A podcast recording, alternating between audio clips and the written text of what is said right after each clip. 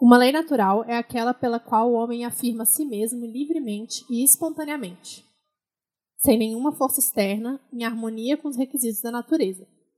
Por exemplo, a demanda por nutrição, satisfação sexual, luz, ar e exercício é uma lei natural, mas a sua expressão não necessita de maquinaria do governo, nem do cacetete, nem da pistola, das algemas ou da prisão.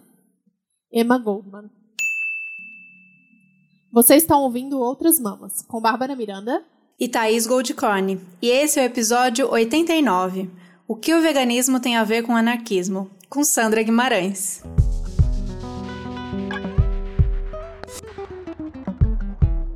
Uhul! Essa merece. Pelo menos essa... uma vez por ano. Né? Essa merece. É, Sandra aparece aqui. Esse já é um combinado, um combinado antigo, e a gente respeita, a gente é muito, muito ligada às nossas, nossas tradições aqui, então a gente vamos respeitar. Isso é de lei. Temos, temos leis, temos leis nesse episódio, eu tô confusa. É bagunça, não é bagunça? Dá para organizar esse episódio, não dá? Não, a lei, tem, temos um, um, um afeto, um combinado entre Combinado. Não, mas. Combinado de que algumas pessoas vão vir sempre aqui. É isso. Bom, a Sandra acho que não precisa de apresentação, né, gente? Todo mundo. Eu imagino que todo mundo que está aqui nesse, nesse podcast conhece, mas caso você caiu nesse episódio pelo tema, de repente, e não conhece a Sandra, a Sandra Guimarães é a nossa musa do veganismo, é feminista, anarquista, cozinheira, lésbica, nossa amiga e já participou de dois episódios, assim, participar mesmo, de sentar com o tema todo, foram dois. É, o primeiro lá no início sobre veganismo e as lutas contra a opressão. É um episódio mais geral, que foi aí que a gente, é, que muita gente que não conhecia ainda, né, passou a conhecer a Sandra. E depois a gente veio falar de não monogamia, que foi um episódio muito legal também. Os episódios da Sandra geralmente causam, né? Sim. E antes de começar, eu só queria falar que tá muito absurdamente quente. Então eu estou de janela aberta. O som não vai ficar tão bom quanto do último episódio. É, só queria dar esse recado caso você estranhe o som, a qualidade do som.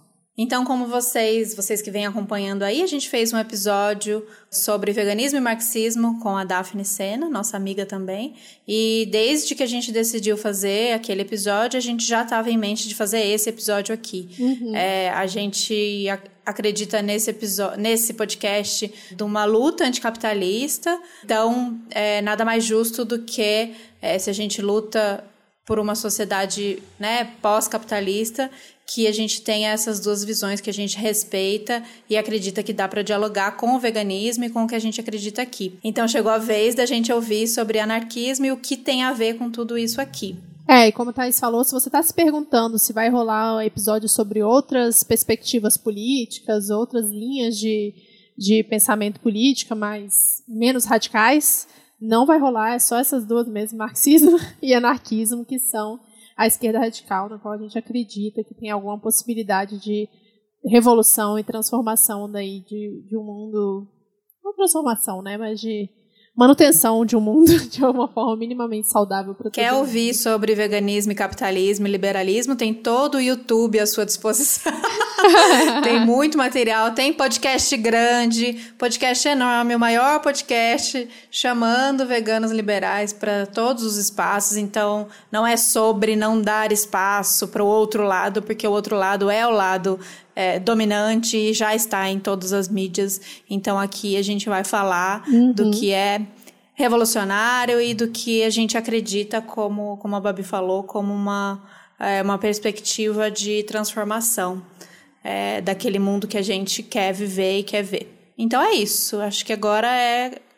Vamos passar a palavra à nossa querida amiga Sandra Guimarães. Sim. Ou Papa Capim. Eu acho que a gente pode começar, eu e Thais falando, o que, que a gente achava que era anarquismo antes de começar a estudar sobre isso. que é a conversa que eu já tive com Sandra, na verdade. Que é assim, sempre para mim, anarquismo é vem uma coisa meio. Como é que é aquele filme mesmo? Aquele escocês, ou. Acho que é o escocês que. Ah, Transpointing, sabe? Uma galera meio. Transpointing! é uma galera que vive na bagunça faz o que quer, só vive pelo prazer. Para mim era essa a ideia que eu tinha do anarquismo, assim. Só vive pelo prazer, só faz o que quer, não responde a ninguém. É, é uma coisa bem individualista, né? É, e conhecer a Sandra e conhecer outras pessoas anarquistas. Deu, eu falei pra Sandra agora há pouco mesmo, tá dando nó na minha cabeça de ler os autores e ficar tipo, gente, é isso. Por, por quê? Por que, que tem essa ideia? Por que, que a gente pensa dessa forma do anarquismo, né? Por que, que a gente, quando fala de esquerda, a gente só ouve falar de esquerda radical, a gente só ouve falar do marxismo e não ouve falar do anarquismo? Por que, que se, se apagou dessa forma essa história, né? De várias pessoas Inclusive, várias pessoas que a gente já citou aqui no podcast, e só depois eu fui descobrir que eram anarquistas, né? Então eu tinha essa ideia, assim, como é que era para você, tá? Eu lembrava de uma coisa parecida também, mas de uma coisa muito de juventude, dos amigos, é, daquela aquela turma da escola, dos meninos mais ligados ao punk rock, é, e também revoltados, revoltados contra tudo e contra todos. E isso, isso jovenzinha, né? Daí mais para frente, agora mais recente, é, depois do veganismo, também ainda ligado com a galera punk, do hardcore e tal, conheci a, a galera Stray Edge, inclusive, mas aí a minha visão começou a passar a ser de admiração. Mas sabe aquela coisa que irrita a gente quando alguém fala em relação ao veganismo? Do tipo, ai, é lindo, ai, como se fosse uma coisa bem assim, ai, entendi o mundinho que ele quer, é lindo, mas né, não dá. Então, acho que teve essa mudança, né, de, de sair da coisa do só os amigos, é, a galera da, da escola que era revoltada, para uma visão de mundo que eu compartilho, que eu compartilhava, mas ainda assim com muito pouco conhecimento teórico, e aí mais fácil jogar nesse julgamento de ah, mas não sei se por aí é possível, sabe? Talvez por aí não seja possível. Então, como a gente não gosta de ficar com esses incômodos do ah, é impossível, porque a gente está aqui propondo coisas que para muita gente pode ser impossível, a gente quer ouvir, quer aprender, e eu acredito que vocês têm muitos pensamentos também que a gente ouviu desde sempre, ou que deduziu, né? Às vezes nem ouviu, a gente não, quando a gente não vai atrás de uma informação, só fica aquele, aquele ruído de, ah, eu conheci um cara anarquista uma vez, e a anarquismo é aquele um cara esquisito que você conheceu.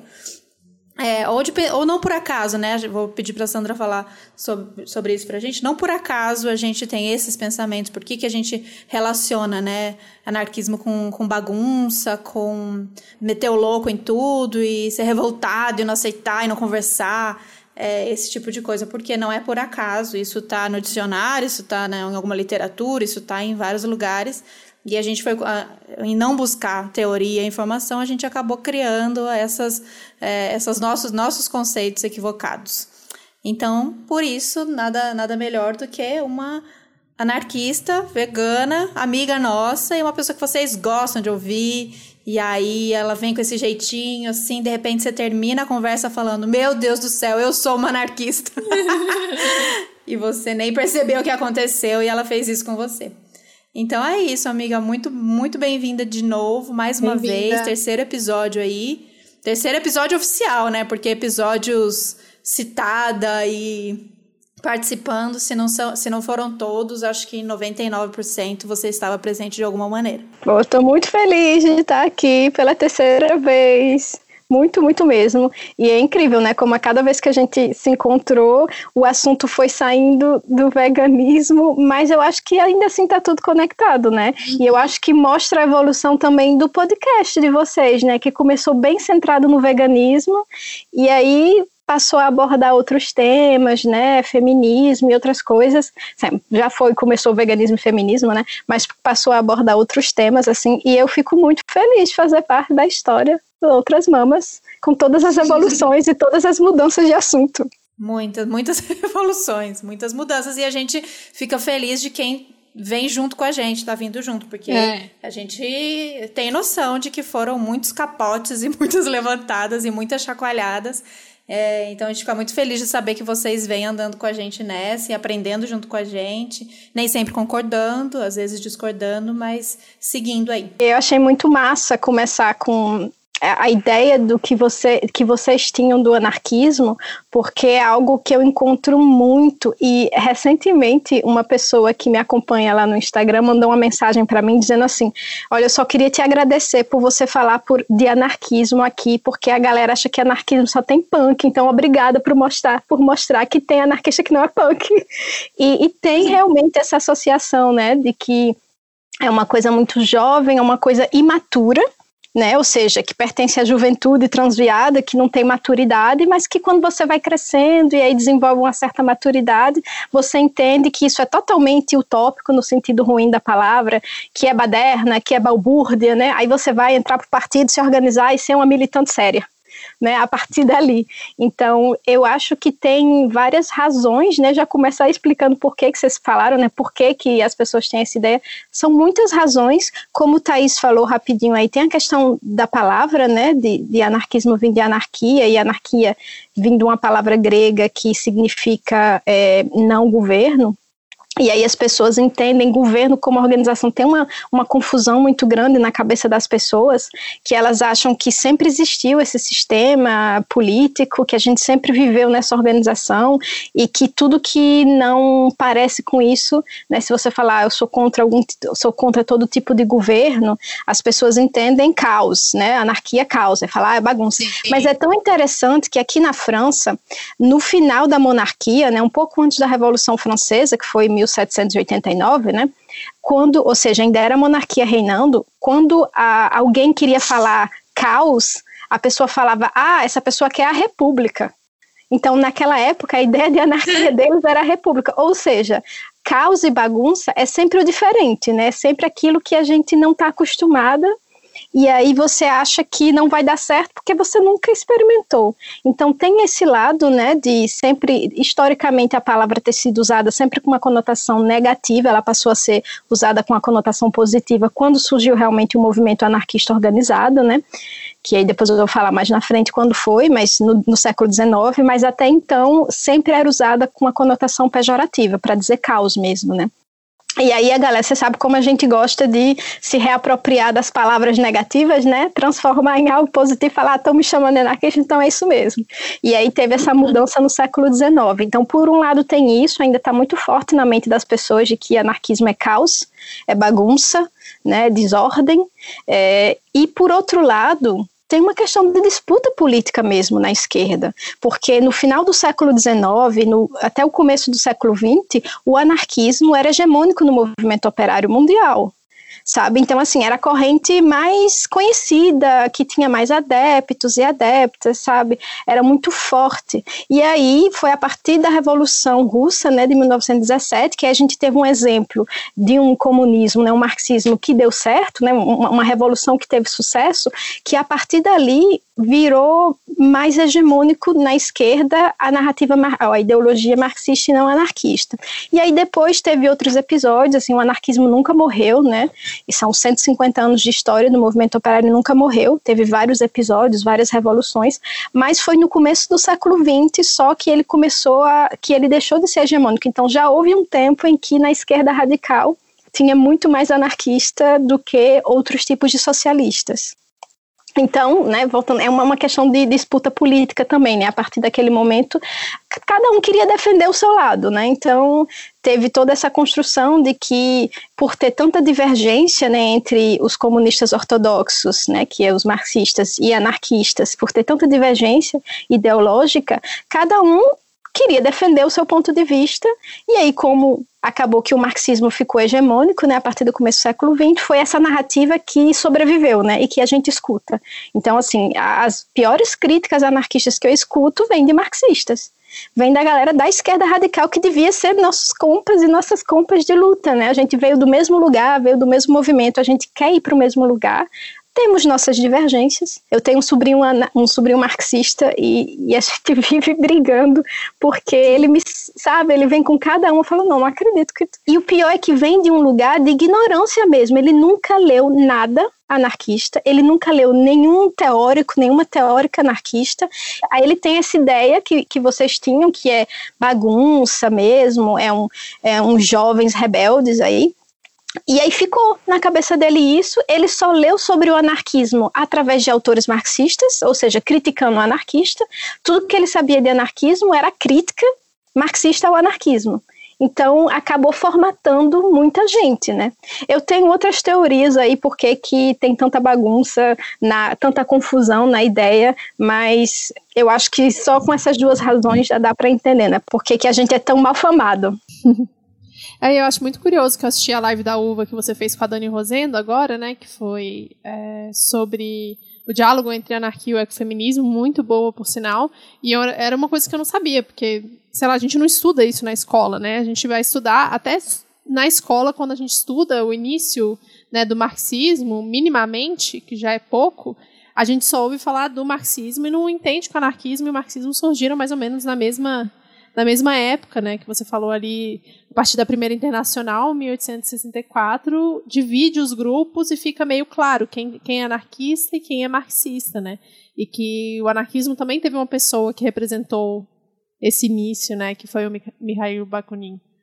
Então, a gente não, não, não, estuda isso na escola, a gente não vê o anarquismo, não é um movimento político relevante para a história. É muito curioso isso. A gente falou sobre a definição, o que é o anarquismo? Que é o anarquismo? Não, é a bom, gente é falou. acho que a gente falou bastante. Acho que a Sandra. A Sandra explicou bastante o que não é, então já para a gente começar com aquela coisa de definição, então para a gente entender o que é, como, como você gosta né, de definir, porque a gente sabe que assim como o veganismo tem muitas definições e a gente abraça ou escolhe aquela que a gente acha que melhor explica é, o que a gente vive, o que a gente luta. E qual é a sua definição de, de anarquismo que você gosta de passar? Depende do dia, viu, Thaís? Mas eu acho que eu gosto. Não, olha só, já estou aqui é, reforçando os estereótipos de anarquista, né? Que é bagunça, que é caos. Mas, assim, acontece que o anarquismo não tem texto fundador. E eu acho que é importante explicar isso, né? Porque, diferente das outras correntes socialistas, né? Que tem um livro, tem um pensador, teve um teórico que começou aquela discussão, o anarquismo não tem um livro, nem um texto fundador. Então, não dá para você é, se referir a esse livro e procurar nesse livro a, a definição de anarquismo, né?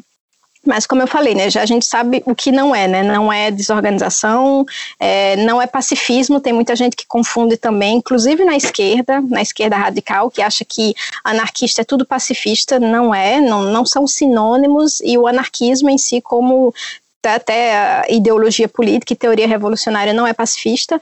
É, tem gente que acha que é liberal, que é pequeno burguês também, não é, nasceu do movimento operário, né?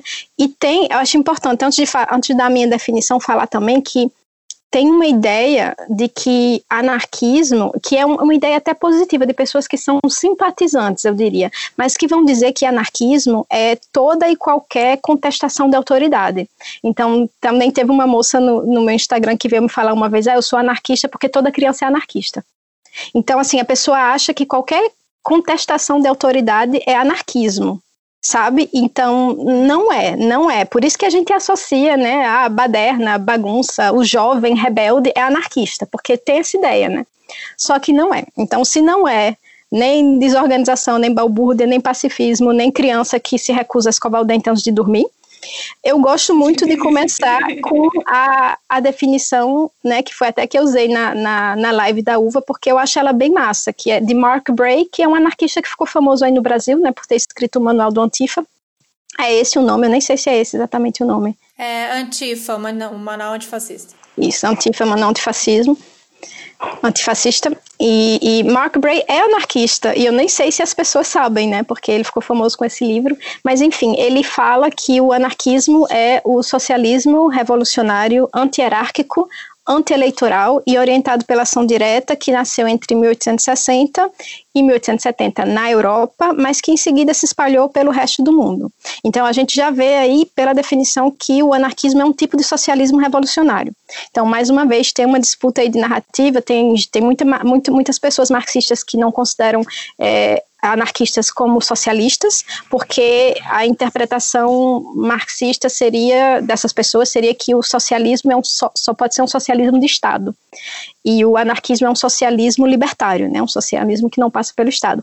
Mas é um tipo de socialismo porque nasce desse caldo socialista, né, que Babi falou, que eu mencionei também. Então é importante entender o, o contexto histórico, né, é, nasceu no, no século XIX, na segunda metade do século XIX, e aí a gente vai para a internacional, né, que Babi já falou, a primeira internacional, a Associação Internacional dos Trabalhadores, de 1864. Naquela época estava lá o movimento socialista operário se organizando, cada grupo seguindo o seu barbudo preferido, o seu barbudo de estimação, e, e aí delimitando teorias e tendo debates, e o anarquismo nasce desse debate né, entre a teoria e entre as práticas do, dos operários, né, que já estavam ali fazendo parte desse movimento. Então sempre foi essa, essa, esse diálogo, né, entre a luta e a teoria. E aí voltava para a luta e voltava para a teoria. E no final né, foi em 1971, mais ou menos, teve um, um, racha na primeira internacional, 1800, 1871 teve um racha na primeira internacional, e desse racha saíram os dois grupos principais, né, que hoje a gente conhece como marxistas e anarquistas. E aí as divergências, porque muita gente pergunta, né, quais são as qual a diferença entre marxismo e anarquismo. As diferenças principais são o papel do Estado no processo revolucionário e a participação é, do sistema eleitoral também como veículo de luta revolucionária. Né? Esses são os dois as duas divergências principais, mas é, anarquistas adotaram a crítica ao capitalismo de Marx, então a gente concorda, adotou completamente, somos anticapitalistas, e a gente acha que Marx foi a pessoa que melhor fez essa crítica. A nossa discórdia vem da parte de como colocar essa crítica em prática.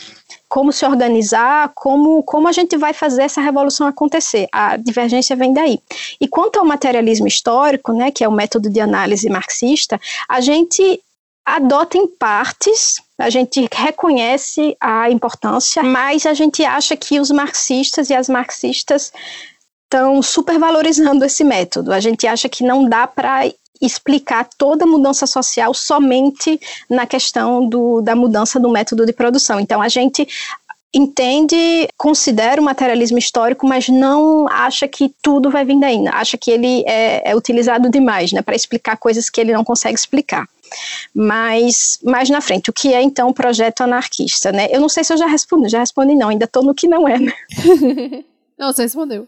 Não, você colocou, você colocou a definição. A definição de Mark Bray, né? Então, é, é, um, é um projeto, é um conjunto de teoria e práticas, né? E o projeto político anarquista é a oposição a todo tipo de exploração, hierarquia e dominação todo tipo de dominação. Então, isso está muito presente desde o nascimento do anarquismo como movimento operário organizado, né, como movimento organizado, essa questão da luta contra todo tipo de dominação. E não só dominação é, econômica, não só a exploração econômica, né? Todo tipo de dominação. Então, anarquistas querem socializar os meios de produção, querem socializar a terra, mas a gente também quer, mais do que é, as outras alas socialistas, a gente quer socializar o poder também. Então, a partir do final do, do, do século XIX, na verdade, virou um consenso, né? Essa ideia hegemônica dentro do anarquismo que anarquistas são comunistas. Então, comunistas na ideia de que o objetivo é chegar numa sociedade comunista, que é a sociedade sem Estado, sem classe, sem opressão. Então, anarquistas são comunistas nesse sentido, mas é claro que quando a gente fala hoje comunista, a gente está falando de marxismo ortodoxo, né, de marxismo, não do comunismo como o, o o modelo de sociedade para onde a gente quer ir, né? É tanto que é, por um tempo, né, tem várias vertentes do anarquismo e por um tempo eu até falava sempre, ah, eu sou é, anarcocomunista, né? Porque é uma das vertentes. Só que aí quanto mais eu estudo o anarquismo, mais eu entendo que todo anarquismo é comunista, porque todo já é, um, é hegemônico nessa né, aceitação dentro do anarquismo que o objetivo é chegar numa sociedade comunista que é chegar numa sociedade uhum. sem Estado, sem classe, sem opressão.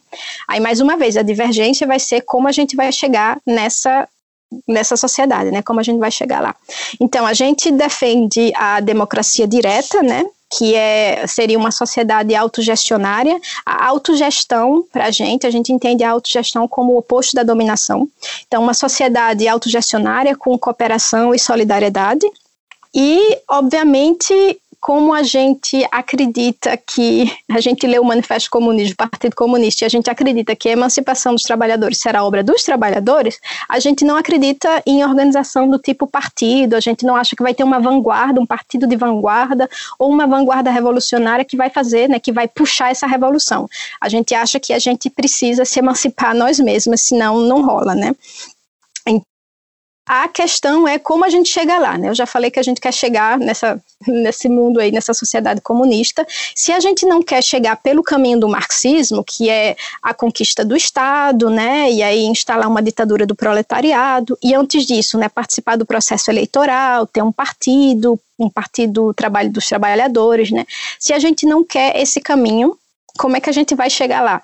Então, eu falei que a gente acredita na autogestão, né? Então, o modo as estratégias de luta anarquistas passam pela ação direta. Ação direta é greve, é boicote, né? Tem vários tipos de ação direta e essa ação direta busca justamente construir o poder popular. Então, como eu falei, a emancipação das trabalhadoras será obra das trabalhadoras, então, poder popular. E uma coisa que é muito importante para a gente, que a gente chama no anarquismo de políticas pré-figurativas. E eu vou explicar o que são políticas pré-figurativas, porque aí explica por que, a gente rejeita o Estado e a, essa, essa etapa da captura do Estado e ocupar o Estado uh, com o proletariado para aí sim chegar mais na frente numa sociedade comunista. Né? Então, o princípio de, assim, fundamental nas práticas, nas táticas anarquistas é de que os meios devem refletir o fim. Se o fim é essa sociedade comunista sem Estado, sem classe, sem dominação, a gente não entende como a gente vai chegar lá passando por processos que reproduzem dominação e desigualdade. Ou seja, é diferente da análise marxista que vê o Estado como um instrumento que pode ser capturado e utilizado a serviço do proletariado, a gente não tem essa visão instrumental do Estado. A gente vê o Estado como uma organização social hierárquica e por ser hierárquica, né, ou seja, o poder é centralizado, né, tem um grupo, tem uma classe que vai ocupar o Estado e que vai governar em nome de todos e todas, né, por ele ser fundamentalmente hierárquico, ele é fundamentalmente opressor, porque ele cria desigualdade. A gente não acredita que uma organização social como o Estado, né, que é hierárquica, é possível você ocupar, usar esse, esse caminho para né, passar por um processo hierárquico e que causa dominação e esperar que dali na frente ele vá produzir uma sociedade sem dominação. Isso não faz sentido para a gente. A mesma, é a mesma razão pela qual a gente não participa do parlamentarismo, né, do, parlamentarismo burguês, né? Porque por isso que a gente é anti-eleitoral também, né? A gente acredita que a democracia rep representativa, que é o que a gente tem hoje, ela não funciona, as pessoas ficam despossuídas do poder, né? Porque você vota e aquele representante ou aquela representante vai é, te representar controle nenhum. Então, como eu falei, a gente quer democracia direta e não representativa, então a gente não entende também como a gente vai chegar numa democracia direta passando por uma democracia representativa. E a gente também acredita que não vai dar para tirar o capitalismo daí com voto. Não vai dar para, da mesma maneira que a gente não pode comprar um planeta verde, a gente acha que a gente não pode votar num, num sistema sem capitalismo, né? Então, eu tô falando muito, gente, corta aí. Não, tá perfeito. Tá perfeito, pode Vamos falar. Bora. Então, se a gente não se organiza em partido e se a gente não se apresenta às eleições, se a gente não vota, como é que a gente se organiza, né? Como é que a gente vai confrontar o capitalismo sem passar pelo, pelo, é, pelo partido, né? Sem passar por esse tipo de organização. A gente se constrói, né, se organiza de outras maneiras, de maneiras mais horizontais, né? Coletivos, sindicatos, muito importante né, na luta anarquista, sindicatos, coletivos, é, e por que, que a gente se organiza dessa, mande dessa maneira e não em partido, né? Porque, como eu falei, né, a gente acredita que os meios devem refletir o fim, e se a gente quer que na sociedade futura a gente se organize de maneira autogestionária, a gente só pode chegar lá fazendo isso agora, né? Ou seja, a gente precisa se organizar da maneira que a gente quer que seja a sociedade futura. E ao mesmo tempo, obviamente, a gente vai construindo o poder popular, né? para trazer aí essa revolução. Então, nas nossas estruturas, na, no nosso modelo organizacional, a gente espera construir o alicerce da nova sociedade. Ao mesmo tempo que a gente vai aumentando o poder dessas organizações, o poder popular dessas organizações, né, até chegar na revolução. Claro que vai ser com muita luta. A gente não acredita que basta ser, se sabe, entrar num sindicato, entrar num coletivo anarquista e esperar de braços cruzados que a elite vai se embora, a burguesia vai se embora e aí a gente vai viver a anarquia. Claro que não, né? Isso também é uma visão muito tosca da, do anarquismo. A gente sabe que vai ter luta, a gente sabe que precisa de luta, a gente sabe que vai ter uma revolução, a gente sabe que a gente vai ter que lutar lutar muito para conseguir pegar aí de volta os meios de produção, né? A gente sabe que não vai ser uma coisa pacífica, mas a gente acha que no processo, né, nesse processo chegar lá, a gente precisa ao mesmo tempo que a gente tenta, né, chegar nessa revolução, a gente precisa ir plantando, né, semeando as sementinhas, plantando as sementinhas da sociedade que a gente quer construir. E por isso que a educação anarquista é tão importante, sabe? É muito importante. A, a tradição anarquista, assim, dá muita importância à educação. Tem várias teve, né, e ainda tem várias escolas anarquistas pelo mundo, e eu acho muito bonito a maneira que a educação anarquista é feita, porque como a gente não tem texto fundador, não tem um teórico, né, não tem é, um barbudão aí para a gente seguir, embora, já falei, né, a gente tem os barbudos de estimação também, não tô aqui, não é crítica para quem segue barbudo nenhum, porque a gente também gosta de barbudo e bigodudo. Mas é, é, importante a gente cultivar o pensamento crítico. Então, nessas escolas, né, não tem uma cartilha né, do partido anarquista que vamos seguir e tal. É, a ideia é justamente cultivar o pensamento crítico para a gente poder construindo esse alicerce da sociedade que a gente quer, onde a gente quer viver, né? É, não só tem escola anarquista, mas assim a questão da educação num sentido mais amplo, de jornal tem muitos, tiveram muitos jornais na história anarquista, ainda tem então, assim, tem uma tradição também muito grande da educação e o que eu acho mais interessante, assim, que mais, eu acho que foi o que mais me atraiu no anarquismo, é que é sempre ideias que são disseminadas, são ferramentas que são colocadas à sua disposição e a partir daí, a partir dali você constrói o seu pensamento, sabe? Não tem um programa fixo, não é, não tem um dogma que você tem que seguir, não tem é, uma cartilha que você tem que aprender, não tem os livros, os grandes, você tem que ler, passar 10 anos lendo para poder entender não é isso, sabe? É realmente um, uma ideologia que coloca à sua disposição ferramentas e princípios, né? Para você, a partir dali, ir construindo o, o seu pensamento e tirar suas próprias ideias. Eu quero fazer uma pergunta sincerona, daí se for nada a ver, você me diz. Que acho que pode ser toda a sua fala sobre a construção eleitoral, se organizar em partido político, para mim faz muito sentido e parece muito coerente com onde a gente quer chegar, como você disse que é, nesse caso é, anarquistas e marxistas querem chegar nessa sociedade do, do comunismo, mas que as estratégias para como a gente vai chegar lá são diferentes. O marxismo usando da estratégia é, não só eleitoral, mas também eleitoral. E aí eu queria saber como fica a questão do voto é, eu entendi que né, os anarquistas não acreditam nessa disputa, mas pensando que a gente está nesse momento de. A gente acredita né, que a gente está construindo isso, esse momento de transição. Então, enquanto não acontece essa revolução e fazendo essas, essas prefigurações, mas coisas que são cruciais e que não podem esperar, por exemplo, a questão climática. Existe algum tipo de, de negociação para, de repente, secar ou segurar um mal maior, como um Bolsonaro, por exemplo, como funciona, eu acho que, né, cada, talvez cada anarquista vai ter aí sua opinião, mas eu queria ouvir a sua. Existe considerar uma disputa eleitoral no caso de tentar barrar um mal pior ou não? Teve um caso na história, nessa Revolução de 36, 1936, na Espanha, que eu te falei, né, que até algumas, algum, algumas figuras anarquistas acabaram se juntando ao governo da época para fazer uma aliança para barrar o fascismo. Né? Na época era Franco, que na Espanha, né, que estava subindo, tentando pegar o poder, que é um grande fascista que depois instalou uma ditadura lá que durou muito tempo. Então teve esse episódio que anarquistas até se juntaram ao governo para tentar barrar o fascismo, né, o mal maior.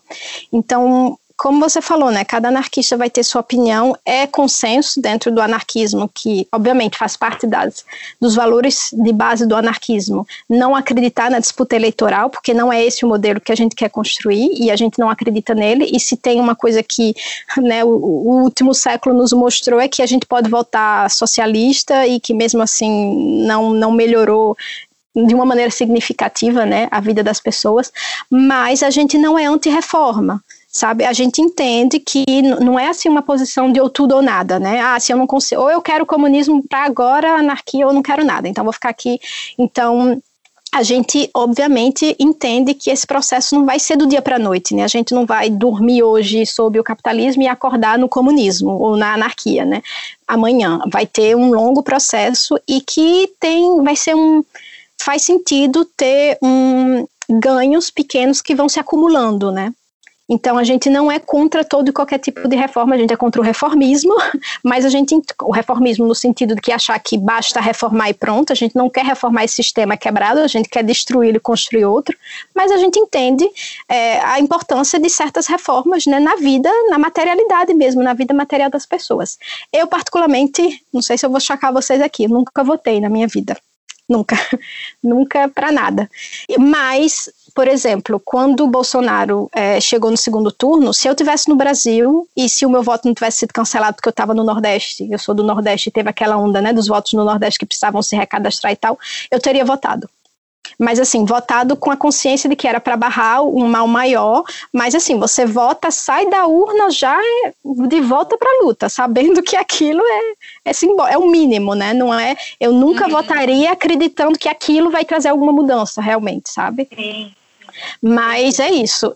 Eu teria votado. Eu acho que tem, tem um certo nível no eleitoral que eu, eu acho que dá para ter uma diferença bem importante na vida das pessoas. Eu me lembro, por exemplo, de Teve um vídeo que Jujut fez aí sobre uma, uma prefeita de uma cidade lá da Paraíba, do interior da Paraíba, que a mulher fez Sim. um trabalho incrível e mudou muito a vida das pessoas. Então, acho que no nível municipal ainda dá para esperar, dependendo né, da, da pessoa, da prefeita, eu acho que dá para ter mudanças bem concretas, né? Porque já está mais próximo do povo, né? Você vê que quanto mais você sobe, mais distante você vai ficando, né? A prefeita, ela está ali diretamente com a sua comunidade, se for uma comunidade pequena, né? E aí, quanto mais você vai subindo, governadora, presidente, vai ficando mais longe. Então, no nível municipal, eu acho que talvez eu votasse se eu visse uma candidata realmente que carregasse os meus valores.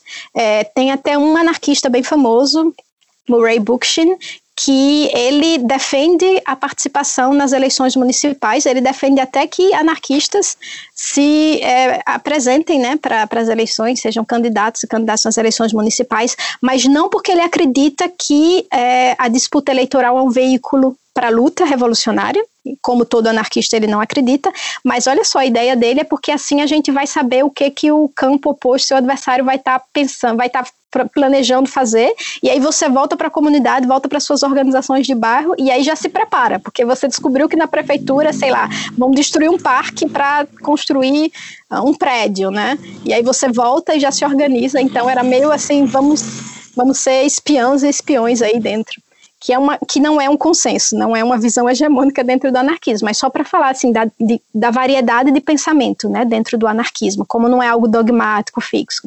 Então você vai ter desde Murray Bookchin, que defende é, a participação nas eleições municipais, ele chamou até essa corrente de pensamento dele de municipalismo libertário, no final da vida dele, ele até se afastou, ele não se chamava mais anarquista. No final da vida, ele disse: Não, vou agora vou criar uma teoria nova, o municipalismo libertário. Mas, enfim, tem toda, todo esse leque aí de, de posições, mas sempre o consenso aqui, né? Todo mundo aqui no, na, no anarquismo concorda que a disputa eleitoral não é um veículo para a luta revolucionária, mas que a gente entende que dependendo do contexto dá para votar para barrar um fascista, né? Sabendo que, como eu falei, eu votaria, teria votado contra Bolsonaro, né? É, teria votado por Haddad e teria saído da urna já voltando para a luta, porque é uma coisa muito simbólica para mim. Mas nunca votei na minha vida. É, eu acho que fica bem Entendi bem claro, né, por essa sua fala, que o anarquismo é sobre a prática, assim, no final das contas, né, sobre a prática comunitária. O tempo inteiro nessa, nesse foco do, dessa luta constante, né? Como eu falei, é um uhum. conjunto de teoria e práticas. Então, ênfase na prática, né? A gente e justamente por essa a gente ter esse princípio de que os meios devem refletir o fim. Então, se o fim é uma sociedade, né, sem hierarquia, então a prática, a nossa prática também é destruir a dominação e as relações hierárquicas, né?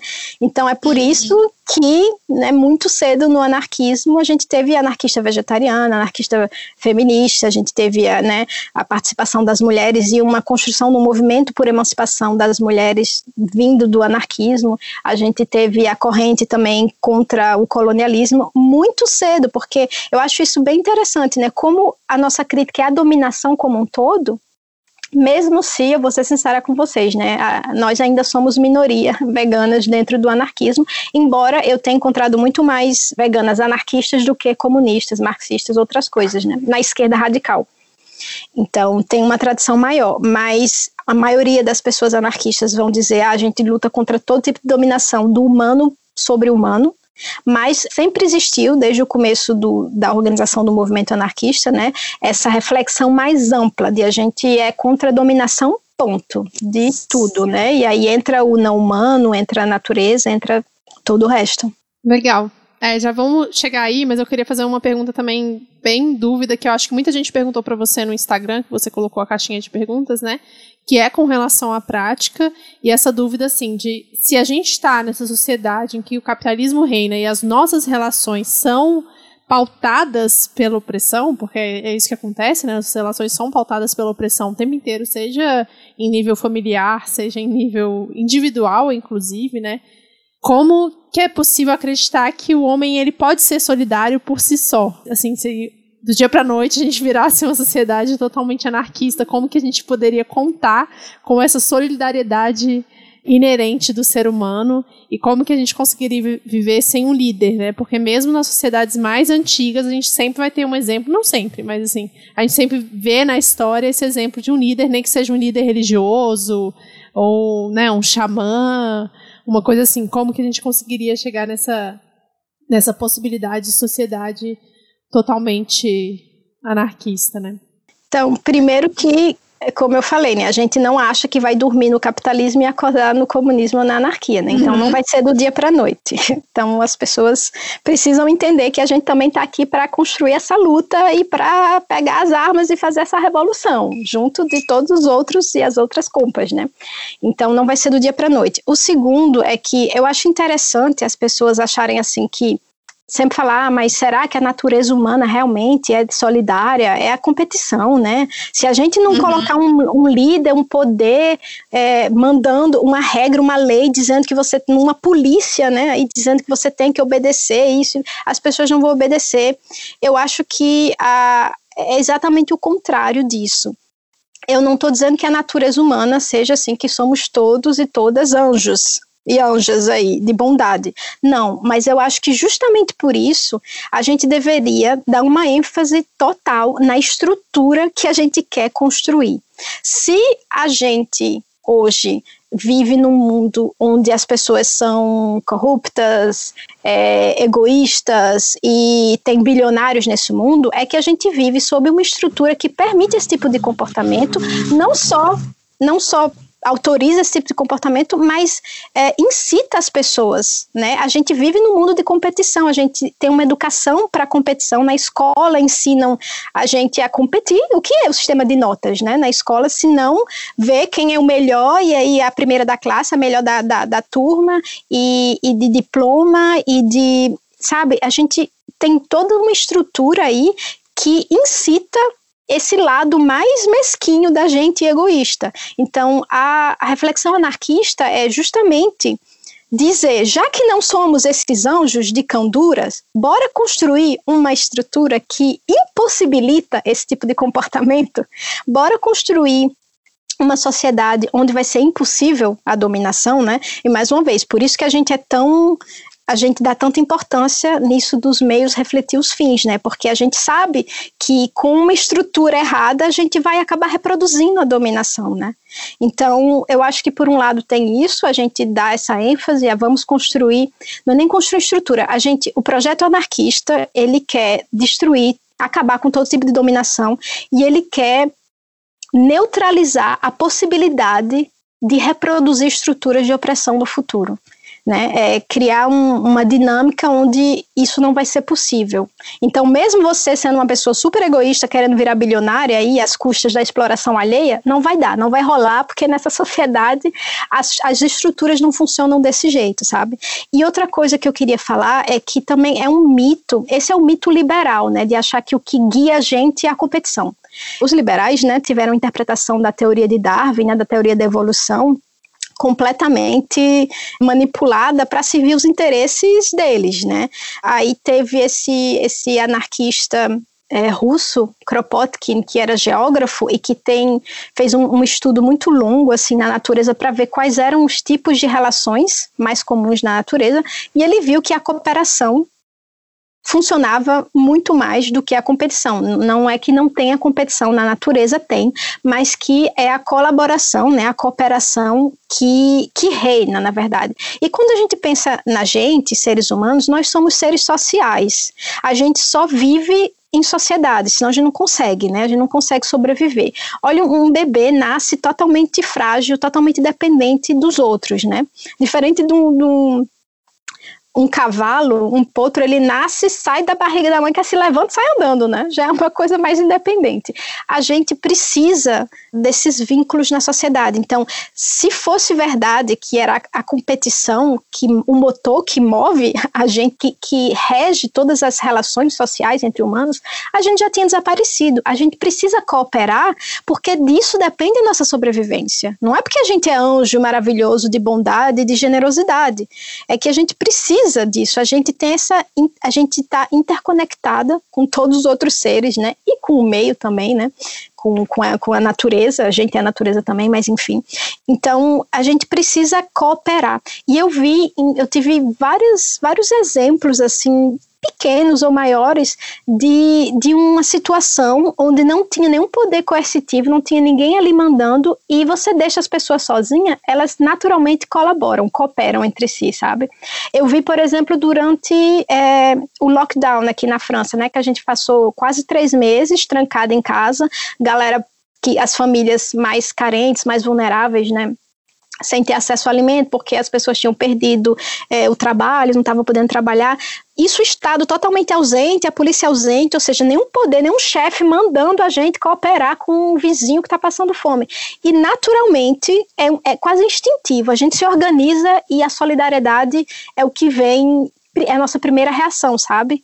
É muito instintivo isso, essa reação de solidariedade, né? De você ver alguém cair na rua e você tentar, opa, tá tudo bem. O seu primeiro impulso não é você rir da pessoa, algumas pessoas talvez sejam, né?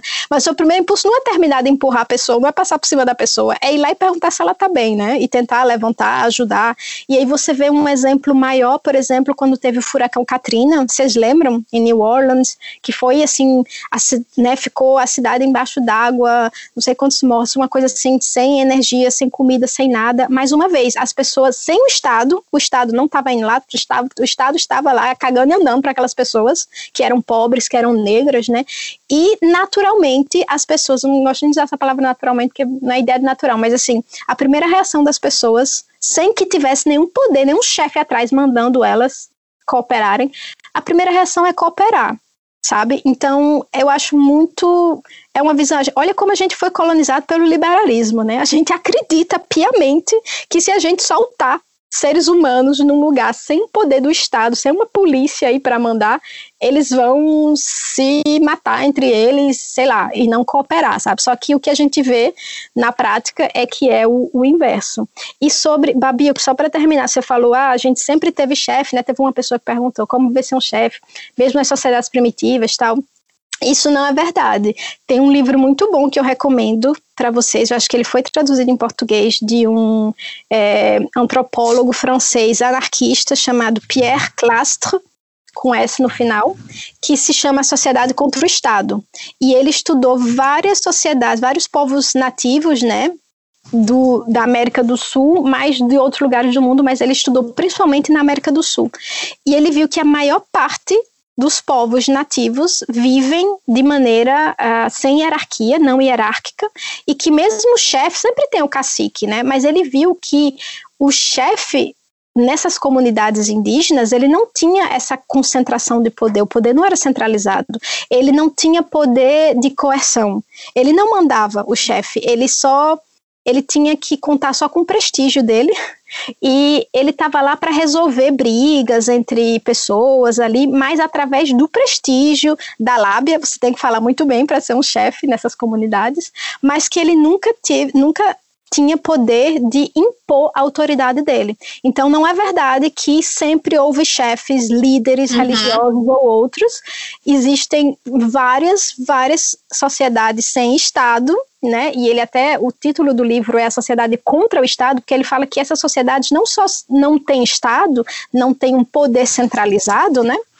Mas elas são ativamente uhum contra a possibilidade de centralização do poder, porque elas entendem que a partir dali, quando a gente centraliza o poder, a gente está criando a possibilidade de dominação e provavelmente é isso que vai acontecer. E aí ele fala também que não, nem toda sociedade indígena é sem Estado. A gente teve exemplos como os Incas, os Maias, que aí foram, são sociedades com Estado, e aí passaram por processos completamente diferentes. Então a gente vê sociedades ditas primitivas, né, que é, tinha Estado e não tinha, a maioria sem Estado, sem poder centralizado, mas enfim, até para as pessoas que falam que a gente sempre teve um líder, sempre teve um chefe, em todo tipo de sociedade, em todos os lugares do mundo, isso não condiz com a realidade.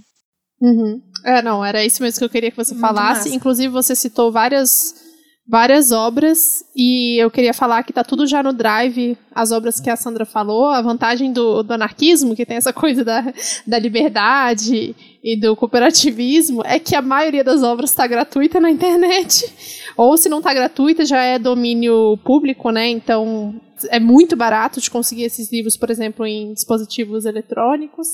E tem aí em todas as bibliotecas também. Então a gente já inclu, eu já incluí, já baixei vários livros, já coloquei no, nossa, no nosso drive para todo mundo poder ler também. Queria falar uma coisinha que eu achei muito massa essa essa fala sobre é, essas opiniões que a gente tem sobre o que é naturalmente, né, do uhum. ser humano. Então a gente, eu já ouvi isso muitas vezes do tipo, ah, mas a gente é naturalmente egoísta, a gente é natu a gente naturalmente compete, é, um vai querer é, pisar na cabeça do outro, ou então é muito específico de brasileiro, né? Ah, quando a gente vê alguma iniciativa assim, ah, aquela uma, uma quitandinha na Europa que deixa na frente coisas para pessoas pegarem. Ah, se fosse aqui no Brasil, todo mundo ia pegar a gente tem essas, essas certezas, uhum. né, essas afirmações sobre a gente como se fosse uma coisa que, que nascesse com a gente por acaso, né? Como a Sandra disse, a gente não vive em, em condições é, normais de temperatura e pressão.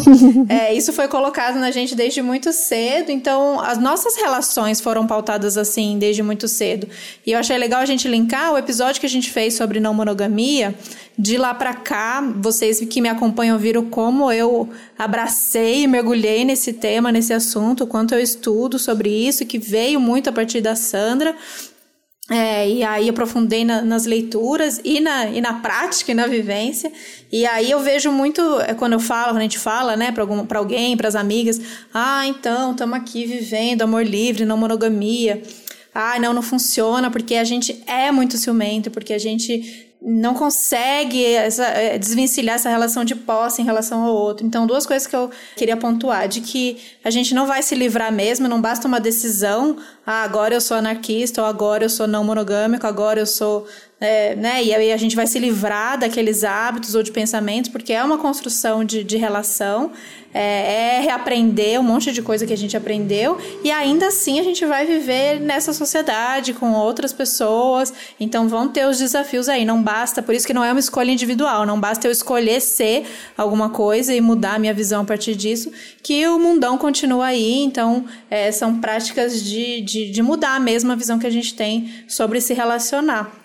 E o que eu acho interessante da gente falar, que a Sandra já colocou, e sobre o anarquismo, que não é uma questão, se você está aqui ainda pensando que é uma questão só sobre é, uma revolução política, né? É só uma questão de, de como a gente vai se organizar. A gente pensa nas questões de ah, representante, organização, então de coisas que que seria uma função, né, do Estado. Então, como é que vai cuidar quando alguém fizer uma besteira? Ou é, como a gente vai se organizar em relação à comida, à água? É, como vai ser a divisão? É, é a gente vem esses pensamentos. Então, é para a gente pensar que é muito mais do que isso, né? Que é uma, uma revolução social, porque a gente está falando em, em como a gente vai se organizar, como a gente vai amar, como a gente vai comer. Todas as coisas que a gente vive vão passar por essa, precisam passar por esse olhar e por essa transformação. É, então, quando eu vejo muito essas vontades de mudar o mundo, né? Ah, tá tudo errado, eu queria mudar tal coisa que, tá, que, eu, que eu não concordo. A gente não consegue muito olhar para práticas que parecem distanciadas disso, como eu amo, por exemplo, ou como eu me relaciono, ou como eu como. É, e aí, por isso que a gente consegue trazer nesse podcast, eu queria ouvir mais e mais da Sandra, sobre como isso se relaciona, então, com o feminismo, com como a gente ama, com é, os relacionamentos e com o veganismo, como essas pautas, por mais que Sandra já falou aí, né, não necessariamente todo anarquista é vegano ou todo vegano é anarquista, não tem essa relação direta, mas como se relaciona quando a gente fala em mudar esse olhar sobre é, qualquer tipo de dominação, qualquer tipo de hierarquia ou qualquer tipo de, de governo sobre é, as nossas questões ou os nossos desejos e as nossas vontades. Achei muito boa a tua colocação, Thaís, porque dialoga muito com isso, né? A questão da não monogamia, né? Como eu falei que desde muito cedo no movimento anarquista já tinha a questão feminista, a emancipação da mulher, já tinha é, a questão do vegetarianismo e já tinha a questão da não monogamia, né? Porque a gente, se a gente quer uma sociedade sem hierarquia, a gente também quer relações não hierárquicas. Então, eu acho muito massa você ter ter falado isso, porque sempre, sempre teve presente, né? E, e é como eu falei, o anarquismo é um conjunto de teorias e práticas e a gente quer praticar, assim, as práticas anarquistas, né, significa viver de acordo com os princípios que a gente quer ver na sociedade futura, agora e não depois da revolução, então é assim, é agora, porque se a gente não se engajar nesses, é, se a gente não viver esses princípios nas nossas relações diárias, nas maneiras, na maneira como a gente se organiza, na maneira como a gente ama, na maneira como a gente come, como é que a gente pode esperar que dali vai sair alguma coisa que se aproxime dessa sociedade futura sem nenhum tipo de dominação e hierarquia, né? Então é muito, muito próximo. Mas como você falou muito bem também, não é uma questão individualista. Então não é uma questão de não é anarquia, não é anarquismo você criar sua ecovila vegana, não monogâmica, feminista e, e deu. E chegou, né? E foi todo mundo para é, lá. Mas se criar, me chama. Mas se criar, me chama que eu vou. Chamo todo mundo. Mas isso não é suficiente, porque o anarquismo é um projeto de transformação social. A gente, o princípio da liberdade é muito caro para a gente, mas as pessoas acabam confundindo essa liberdade com individualismo. A gente entende que para eu ser livre é preciso que as outras pessoas também sejam livres, senão a minha liberdade é ilusão. Então eu não vou ser livre na minha covila.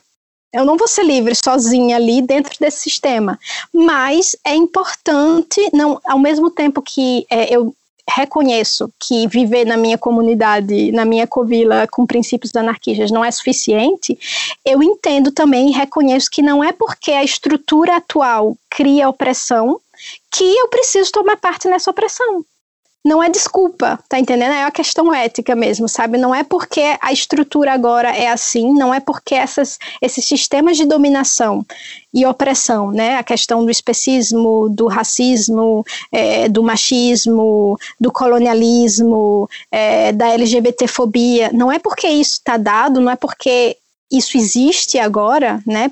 A organização social reproduz e produz essa, essa dominação, que eu vou tomar parte dela no nível individual, sabe? Porque se eu reconheci que aquilo ali está errado, eu não tenho desculpa. Então é uma, é, uma, é uma conversa que a gente vai ter sempre, né? Acho que vocês têm na esquerda radical, que é o Primeiro a gente acaba com o capitalismo, depois a gente pensa no feminismo. Não tem isso de primeiro e depois, porque a gente entende que todas as dominações estão conectadas, que é a mesma estrutura, que é o mesmo sistema. Que não tem como combater uma e, e não combater a outra, porque se por um lado está conectado, por outro lado elas se autoalimentam. Então, enquanto tiver uma sobrando, ela vai alimentar as outras, né? Então é isso, essas práticas anarquistas para mim significa também ser feminista. Eu não, eu não entendo eu não acredito que você seja que seja possível você ser anarquista é, e ter coerência política comendo animais, participando do especismo. Eu não acredito que seja possível você ser anarquista e ter coerência com a sua ideologia política sendo sexista, reproduzindo LGBTfobia, sendo racista, sabe? Porque o que a gente quer é uma sociedade sem nenhum tipo de opressão. Então eu não vou tomar parte dessas opressões e me dizer anarquista não faz sentido nenhum. Perfeito. Muito bom. Uma pergunta que é, as pessoas sempre fazem, mas aí fazem para todo mundo, né? Fazem para marxista, para comunista, para socialista. Aonde que o comunismo deu certo? Aonde que o anarquismo deu certo? sempre, né? E foi uma das perguntas que mais me fizeram lá no Instagram quando eu abri a caixa, né? Dá para falar de experiências anarquistas? Como vocês falaram no começo, a nossa história é uma história meio oculta, meio secreta. As pessoas não sabem, né? Não sabem o que é, de onde veio, não conhece experiências. Então é muito fácil você acreditar que é impossível o anarquismo funcionar, porque você nunca teve nenhum, nunca ficou sabendo de nenhuma experiência anarquista que funcionou. Mas o fato de você desconhecer essas experiências não significa que elas não existiram, elas só foram apagadas, né? Então, nos 150 anos de movimento anarquista, tiveram várias revoluções anarquistas, da Ásia, né, da Manchúria, que é uma parte da Coreia hoje, até o México, né, a Revolução Mexicana, passando por todos os continentes praticamente, né? A gente teve pelo menos quatro revoluções anarquistas grandes, né? A revolução na Ucrânia, em 1919, começou em 1919, ah, na Manchúria, né, no México e na Espanha em 36, foram quatro grandes revoluções anarquistas, e além disso teve participação de anarquistas em várias outras revoluções, incluindo a Revolução Russa, a gente era minoria, mas estava lá também, e teve a participação de anarquistas na construção do movimento operário em todos os continentes desde então, né, desde que o, o, movimento surgiu. E aí eu queria falar de algumas, não vai dar para falar de todas. Eu recomendo, quem quiser também me pediram dicas de leituras para quem quer começar, por onde começar. Tem um site muito bom do Instituto de Teoria e História Anarquista, o ITHA, que tem muito texto disponível e que tem, inclusive, olha como a gente é generosa aqui no anarquismo, tem um curso de história do anarquismo com professores é, brasileiros muito bons. São cinco aulas, tá tudo gravado né, em vídeo e vem com as apostilas. Se você for no site, você vai ver, você pode ver as aulas no YouTube e as apostilas que acompanham cada aula. E aí, numa das aulas, né, tem a história bem detalhada do movimento anarquista, a primeira onda anarquista, a segunda, tudo bem detalhado.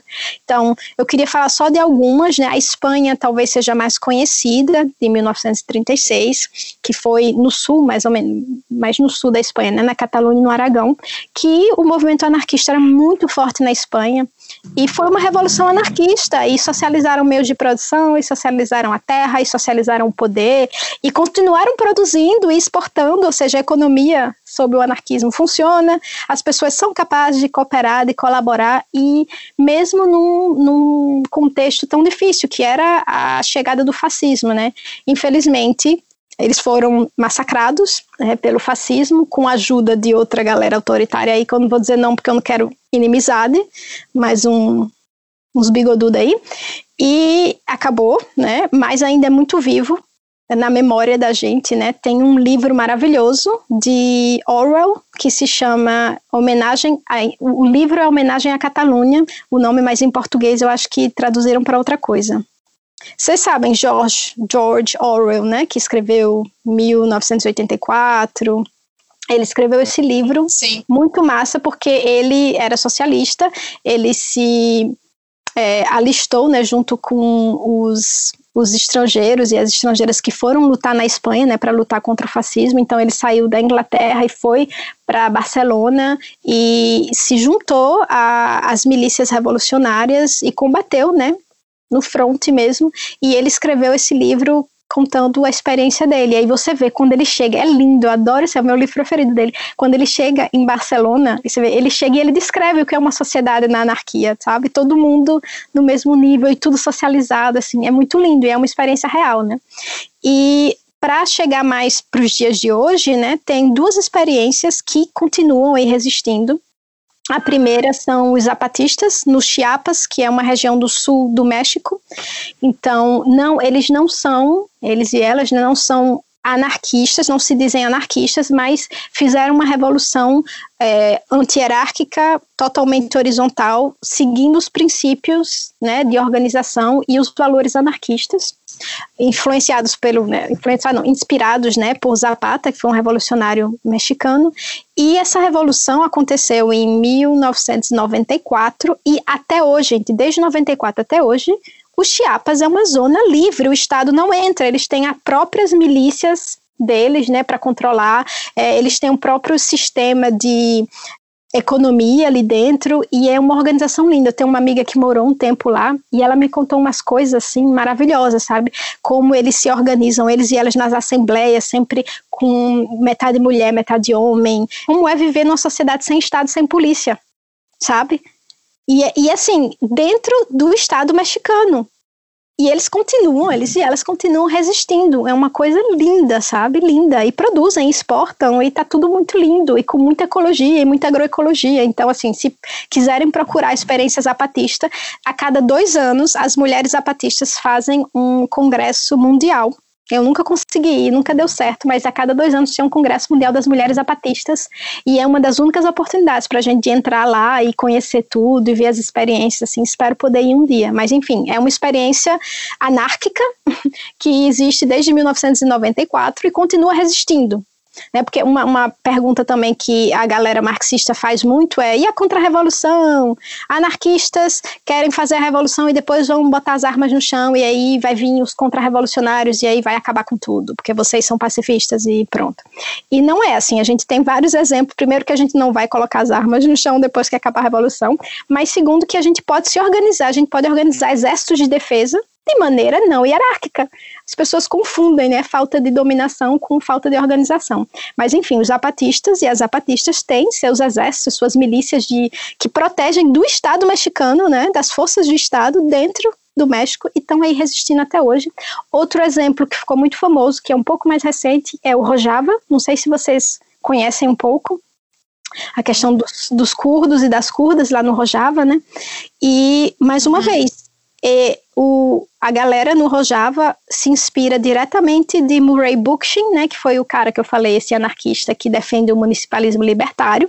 Então, eles aplicaram lá no Rojava as teorias de Murray Bookchin e estão aí com uma sociedade no meio, naquele lugar, sabe, assim, entre o Iraque e a, e a Síria, no meio da guerra, lutando contra a ISIS. Ou seja, contra a revolução, meu filho, tem lá.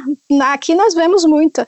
E a galera está organizada, mais uma vez, num exército não hierárquico, né, onde tem mulheres e homens, e ao mesmo tempo que estão se defendendo, né, de ataques por todos os lados da Turquia, de ISIS, estão construindo uma sociedade também baseada nos princípios anarquistas. E, mais uma vez, eu tenho um amigo que morou um tempo lá, ele é casado com uma curda do Rojava. E as coisas e as fotos que eu vi, as coisas que essas pessoas me contaram, assim, inspira. Se a gente pode construir uma coisa dessas dentro desse contexto que o pessoal lá está sendo assim atacado por ISIS, pela Turquia, por tantas forças e ainda assim estão conseguindo fazer isso, eu acho que é possível criar uma sociedade nesses princípios em qualquer lugar. E um exemplo bem menor, porque eu estou falando aqui de grandes revoluções armadas, né, no, no nível de uma região inteira, um exemplo bem menor e bem mais próximo de mim, esse eu conheci realmente, visitei, é, aqui no, na França, no interior da França, tem uma, uma zona autônoma. Vocês já ouviram falar de zona autônoma? É um, um, uhum. um termo anarquista também que eu tenho minhas críticas, que é mais uma vez, né? Seria a versão moderninha da Ecovila. É criar uma zona autônoma e aqui, uh, estamos vivendo um anarquismo aqui dentro e o resto lá fora tudo igual, né? Mas enfim, tem, faz sentido em certos contextos, como esse contexto, num contexto de luta mesmo. Então, essa, essa zona fica perto de Nantes, aqui na França, e numa zona rural onde tem uma floresta muito massa protegida faz 40 anos que o governo francês decidiu criar, instalar um aeroporto lá. E bem aqueles projetos elefante branco, sabe, que querem só mesmo tomar terra, desviar muito dinheiro e deixar o monstrengo lá que não serve porque é um aeroporto para uma região que nem tem esse fluxo aéreo que justificaria um aeroporto. E o pessoal de lá, principalmente agricultores e agricultoras, se organizavam e resistiam a esse projeto de várias maneiras há muitos anos, até que em 2003, eu acho, não, uns 10 anos atrás, 2000, é, 10 anos atrás mais ou menos, é, uma galera anarquista foi para lá e falou: vamos criar uma zona autônoma aqui, mas vai ser não só uma zona autônoma, vai ser uma zona de defesa. A gente vai se instalar aqui, vai criar várias ocupações, vai ocupar essas terras, porque para a gente defender uma terra, a gente precisa habitá-la não tem como defender uma terra que não é habitada por ninguém. Então, a galera foi para lá e foi uma aliança muito linda entre agricultores, agricultoras e esses militantes e essas militantes anarquistas, com muito confronto direto com a polícia, mas várias várias táticas, né, de luta, é, não só as barricadas, mas manifestação de massa, vinha, vinha a galera das, dos municípios ao redor também,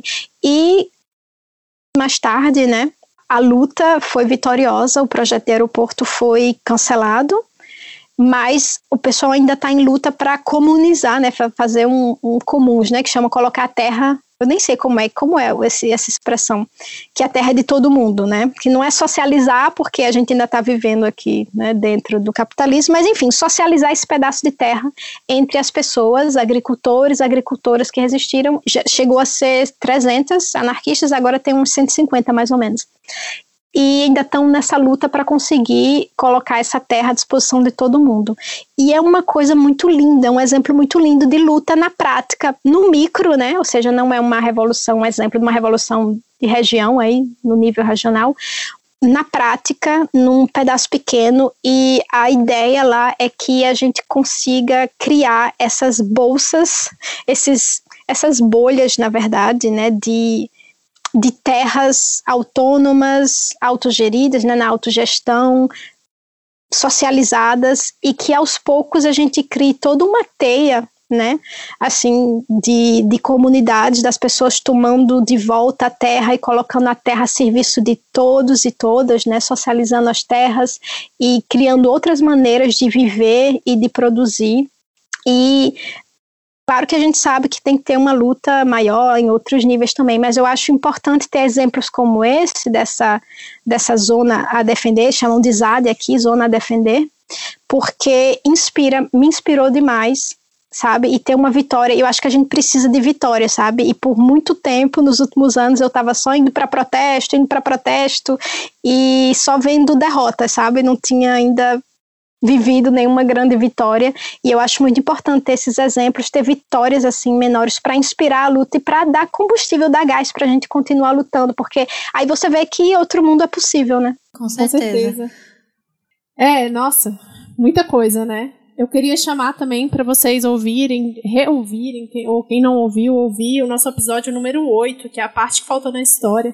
Que a gente fala sobre as mulheres vegetarianas, porque grande parte dessas mulheres eram anarquistas e na época que a gente fez esse episódio a gente não sabia, mas depois pesquisando eu descobri que sim. então, a teoria anarquista é bem antiga, como a gente já falou, já mencionou várias vezes. Eu estava falando para Sandra aqui que é muito é muito doido pegar para ler os textos e falar, nossa, mas é, parece que uma pessoa escreveu esse texto ontem, sabe? Não foi há 200 anos atrás. Eu acho que a partir dessa dessa motivação que as experiências né, de vitória, como você disse, trazem para gente, eu acho que o sentimento que fica para muitas pessoas é, é como se organizar, né? Porque a gente às vezes fala muito aqui da questão dos marxistas e de partido político, então se organizar, procura o partido que tem mais a ver com você, vai lá, se filia, daí você começa a militar, daí você entra num grupo de trabalho e aí de repente você está fazendo campanha e a gente fala muito sobre se organizar, e esse organizar, é, como a gente ouviu aqui você ao longo desse episódio, existem várias maneiras de se organizar. Então, para quem ouviu, se animou, abraçou e falou: é isso aí, é por aí que eu vou, como, como se organizar? Então, tem várias possibilidades. Você pode procurar um coletivo anarquista. Eu acho que para isso o Google deve ajudar, embora algumas pessoas me falaram que tem dificuldade para encontrar na internet. Eu sei que pelo menos no eixo Rio-São Paulo tem muitos, tem bastante. É, nas cidades menores não tanto, mas nas cidades maiores tem, é que a gente é uma galera discreta, né? não é muito. Eu acho que por não participar justamente do processo eleitoral, a gente é menos visível e aí é mais difícil se encontrar. Mas tem, então, coletivos, é, tem federações anarquistas, né? Eu faço parte de um coletivo independente aqui, anarquista e de anarquista e antifascista, e de um coletivo que é federado, ligado à Federação Anarquista, né? Porque isso faz parte da, do nosso método organizacional também, né? A gente tem coletivos que são, alguns são independentes, mas eu acho que mais interessante ainda é você procurar um coletivo que seja ligado a uma federação anarquista para realmente estar tá estar tá conectado com pessoas de outros lugares, porque eu acho que coletivo independente a gente acaba ficando muito isolada, sabe? E se principalmente se você está começando no anarquismo agora, talvez seja um pouco solitário. É bom você ter experiência com outras pessoas, com militantes que estão na luta há mais tempo também. Outra maneira que anarquista se organiza é em sindicato. Isso tradicionalmente a gente sempre se organizou nos locais de trabalho, né? O, a tradição do sindicalismo é muito grande sindicalismo revolucionário, né, anarcossindicalismo, infelizmente tem uma ala muito grande do sindicalismo que é reformista, né? Então a maior parte dos sindicatos que a gente vê hoje são, são reformistas, mas enfim, é uma maneira de se organizar também através de coletivos. E, na pior das hipóteses, faça o seu coletivo aí, se você não encontrar, de repente. É, eu acho que se você é realmente, assim, noviça no anarquismo, acabou de chegar, se informe primeiro, leia, veja esse curso que eu falei, né? Do Instituto de Teoria e História do Anarquismo, eu acho que vai dar uma base e você pode começar a ler. Eu sempre fui muito autodidata, uma coisa que perguntaram bastante lá no Instagram também, como é que eu entrei no anarquismo. Então, nem sei se vai caber aqui. Então, leiam. Eu, foi assim que eu entrei pelo anarquismo. É, no, eu tinha vinte e poucos anos e comecei a, a ler livros sem saber que eram de pessoas anarquistas e as ideias começaram a fazer sentido, mas em seguida, na luta, eu comecei realmente a ser uma militante de terreno e aí acho que como como quase toda pessoa anarquista, né, a teoria vai informando a luta, aí você chega na luta e descobre que a sua teoria tinha uns buracos, aí você reformula a teoria e vai assim. Então foi na luta, eu diria que foi eu, eu comecei a ler sobre anarquismo através de livros, mas que foi a luta que me fez anarquista. Não foi nenhuma teoria. Eu não li um livro e achei a teoria bárbara e falei, nossa, que massa, sou anarquista. Foi na luta, foi pelo que fazia sentido ali, né? Então, se você não encontrar nenhum coletivo, eu diria que não precisa o coletivo se chamar anarquista para você entrar. Eu acho que todo mundo deveria se organizar, independente das afinidades políticas, se você se sente mais marxista ou mais anarquista, acho que todo mundo deveria, ou nenhum dos dois ainda, acho que do, todo mundo deveria se organizar. Então, se você não encontrar coletivos anarquistas, mas entre em algum, sabe, coletivos veganos também, acho que é um bom lugar para começar, porque já tem mais abertura para isso, a gente já tem uma crítica, né, à dominação especista, mas eu diria que é isso. Coletivos e sindicatos, se você encontrar no seu lugar aí de, de moradia, melhor. Se não, qualquer organização política está valendo, eu acho. o que, que, vocês acham? É, eu achei a, eu essa questão do, do, coletivo vegano, por exemplo, uma experiência. Um coletivo feminista, óbvio, é, tentar buscar os coletivos que sejam que sejam anticapitalistas para você não chegar lá e, e chorar em seguida. Não vai entrar num, aí, num feminismo liberal, num veganismo liberal, mas é. assim, um coletivo vegano, um coletivo feminista, né? Já é um bom começo. Sim. Sim, se organizar e estar tá junto com as pessoas. A gente é, tem muito essa visão de que se a gente, agora, né? Se a gente está na internet, se a gente ouve um podcast, acompanha uma turma na, na internet, é como se a gente estivesse com essa turma. E esse trabalho é importante, né? Hoje não, não acho que exista mais essa divisão do, do real, isso aqui não é real, isso é real, mas é muito importante que a gente se organize pessoalmente com essas pessoas, porque você consegue aplicar isso em ações é, no seu entorno, né? Então, na sua cidade, no seu bairro, questões da escola, questões da praça, da horta, então, coisas práticas que você consegue fazer, e isso você consegue a partir de, de um grupo organizado, não tem muito jeito. E aí pode ser, do, vai pelos seus interesses, se a questão é, é agroecologia, é horta, vai por aí, se não existe exatamente um, um coletivo do jeito que você é, sonhou, imagina, que, que seja anarquista e vegano e feminista, talvez não exista mas você pode, a partir desses outros coletivos, quem sabe criar o seu. Logo você junta uma galera que tem tudo a ver e cria o seu coletivo, o seu coletivo. Muito importante, Thaís, o que você falou, né? Muito importante. A gente acha que vai encontrar o coletivo perfeito, né? É que nem relação. Eu acho que é. a organização política, a gente quer achar a pessoa que vem perfeita e que vai encaixar e que a nossa relação vai ser perfeita já do começo, né? As pessoas não te dizem que relacionamentos são um trabalho contínuo, diário e eterno. Enquanto você estiver com essa pessoa, você vai ter que trabalhar essa relação e construir. Coletivo é a mesma coisa, organização política é a mesma coisa. É, os coletivos onde eu estou, não, não concordo com absolutamente tudo. Tem coisas ali que me incomodam, mas aí eu estou dentro construindo e tentando pautar. É, se for uma galera liberal, se você vir que as discordâncias aí são muito profundas, realmente sai, procure outro. Mas eu acho que a gente tem que estar tá dentro para construir também, vale a pena construir, né? Esse é um processo. É, a diferença também, né? Acho, acho que a gente já conversou sobre isso, de militante e ativista, né? Eu, eu, pelo menos falo muito disso, né? A pessoa ativista, um, um posicionamento quase de de consumo, sabe? Quer chegar e tá tudo pronto e tá tudo lindo. Ah, então quero esse. Quer, pegar o menu do posicionamento, lá, o menu do engajamento político, achar o coletivo que dá certo e vai. Só que não é assim, gente. Na realidade, vocês vão ter que construir isso por dentro, né? Vocês vão ter que entrar e disputar ali dentro. Atualmente, no, num dos meus coletivos, por exemplo, a gente teve um problema de é, agressão sexual um dos membros do coletivo que é, agrediu sexualmente uma, uma moça do coletivo, uma das nossas camaradas. E aí a gente percebeu, ele foi expulso. E assim, é uma construção que eu tô fazendo, porque eu que tô puxando com outras mulheres, não vão ser os homens, obviamente, que vão né? Ah, vamos sentar e vamos fazer um protocolo aqui, o que, que a gente vai fazer, quais são os nossos princípios e tal. E é uma construção, assim, eu poderia ter dito, ai, nossa, achei que, que os homens desse coletivo eram melhores, achei que era todo mundo já desconstruidão aí contra o sexismo e tal, tô decepcionada, vamos embora.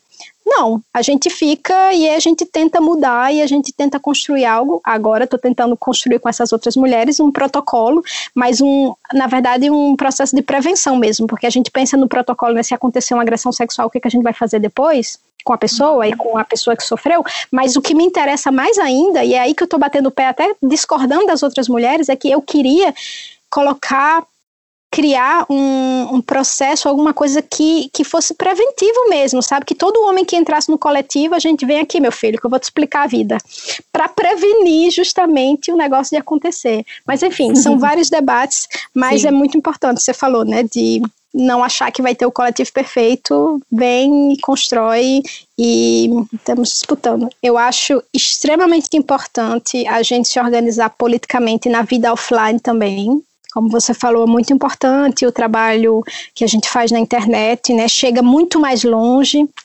Tem pessoas que vão estar tá isoladas, aí nunca tiveram contato com anarquismo, com feminismo, com veganismo e através da internet vão entrar em contato com essas ideias. Muito importante, mas eu acho vital a gente se organizar também no nível da vida real, porque para mim, eu não sei para vocês, mas para mim uhum. a organização política está fazer parte de coletivos, estar tá na luta com outras camaradas para mim, é o antídoto ao desespero, é o que alimenta a minha esperança, porque a situação tá tão difícil, né, no mundo, gente, tão difícil que se você ficar só em casa lendo seus tweets, só na internet, vendo o que acontece na internet, é muito fácil você achar que o mundo é podre, não vale a pena viver e por que, que eu vou sair da cama amanhã? Eu vou ficar por aqui. Sim. Só que quando você tá no terreno, quando você encontra e você vê que tem outras pessoas que também estão lutando, também estão tentando construir alternativas, que estão na luta ali também. E é isso que me dá esperança justamente para sair da cama de manhã. Sim.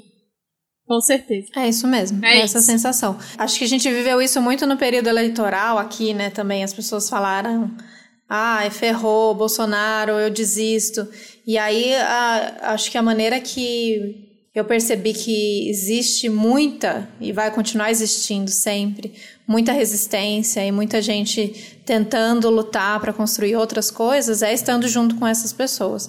E é exatamente isso, assim que eu me sinto, como a Sandra falou, é olhando para o lado e vendo quem está do nosso lado lutando, que a gente recarrega aquela força para continuar. Internet é isso, a gente ama, a gente, a gente vai continuar aqui mas até a gente fala bastante sobre isso. A gente precisa criar esses nossos espaços também de não é, de não acreditar que aquilo é tudo e o seu Twitter não é o mundo real e respirar um pouco, desligar um pouco. É, faz muito bem para não, não cair no desespero ou na, na, no que muita gente cai do tipo, tá tão, tão, tão, tão mais tão, tão, tão ruim que não tem mais o que fazer. Né? Não tem uhum. mais jeito, não tem mais volta, eu vou só aguardar o meteoro. É, não é verdade, tem muito que a gente possa fazer. Tem aqueles que falam, ah, já que não tem jeito, então eu vou participar e vou comer minha carne, vou participar. Vou continuar Não, é, e aí você olha que, que, que, é, que existe possibilidade, e aí você, a gente continua olhando para o outro, a gente pensa, né, se, tá, se, esse, se, meu, se o meu camarada aqui tá levantando e tá fazendo, eu também vou fazer, e eu me junto a ele, e aí você começa a ver essas pequenas vitórias, né, você começa a ver coisas acontecendo, e isso faz faz a gente continuar. Então é importante sim, é, de alguma maneira, a gente não sabe como você, a gente vai fazer isso, existem momentos e momentos também, mas de alguma maneira se organizar, estar junto com as outras pessoas. E dá um alívio também no sentido de achar que é coisa para fazer, porque aí tem o, tem o outro lado da moeda, né, Thaís? Quando você começa a se organizar politicamente, aí você descobre, nossa, tem tanta coisa para fazer, eu não vou dar conta de fazer tudo, tem isso, tem isso, tem isso. E uhum. bom de você fazer parte de ter companheiras e companheiros de luta é que agora, por exemplo, eu estou aqui no interior, abandonei a militância lá em Paris, porque eu estou aqui é, uns dias de folga, mas eu sei que tem pessoas que ficaram lá e que vão dar continuidade ao trabalho. Uhum. Confiar. Uhum. É, confiar, confiar que existem outras pessoas fazendo também. E, né? Exatamente.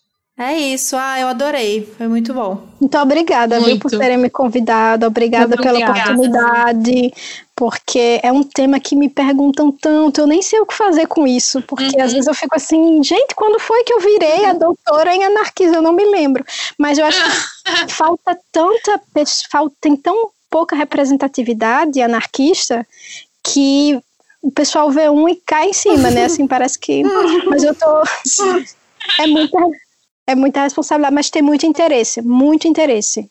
E isso é ótimo, né? Dá para ver que as pessoas estão estão acordando, né? Acordando, estão querendo se politizar e estão se interessando. Eu vejo isso como algo bem positivo. Então, muito obrigada pela oportunidade de falar aqui, porque eu sei que tem muita gente escutando a gente agora e, e vai chegar bem mais longe. É isso, então ó, vamos juntar todo, todas essas dicas de leituras, ou né, vocês vão ficar com essa sede de querer mais. No nosso Medium a gente vai colocar tudo que, tanto que a gente estudou, quanto a Sandra indicou. Não deixem de assistir a live que foi agora da Sandra com a Daniela Rosendo, que foi muito legal, falando de ecofeminismo também, junto com o anarquismo. E a gente sempre fala aqui do nosso querido Baba, do Teologia de Boteco, tem muitos episódios falando sobre anarquismo, inclusive um, um podcast específico específico dele com a Cássio só sobre anarquismo, que é o Anarquia em Movimento. Então, a gente vai colocar tudo lá para vocês acompanharem e continuar, continuar ouvindo, continuar se, se, essas curiosidades, essa vontade de descobrir mais, né? Pra gente parece que é uma sensação, Sandra, acho que é por isso que as pessoas te sugam tanto, de correr atrás do tempo perdido, desse tempo de que a gente imaginou que anarquismo era uma outra coisa.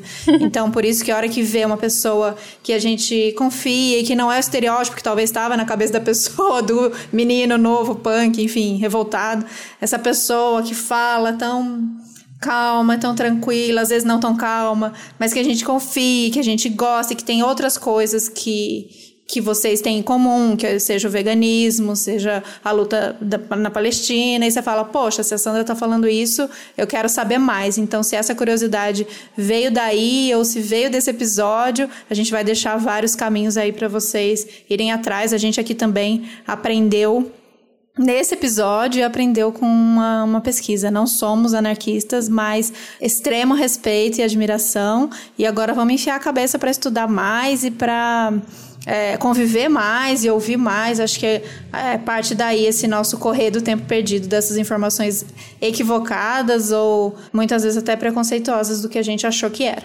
É isso, obrigada, Sandra. Algum recado especial? É isso? Quem eu? Não, acho que foram todos os recados. Sim. É, você também. falei demais, falei demais. Babi tá com fome. Eu tô com fome, com sono, com calor. Então tá bom, Sam, valeu. Obrigada, Sandra. Obrigada. Tá Obrigada bom, a vocês, valeu. mulheres. E se cuidem, Beijo. viu? E tamo juntas. Beijo. Beijão pra vocês. Valeu. Um beijo.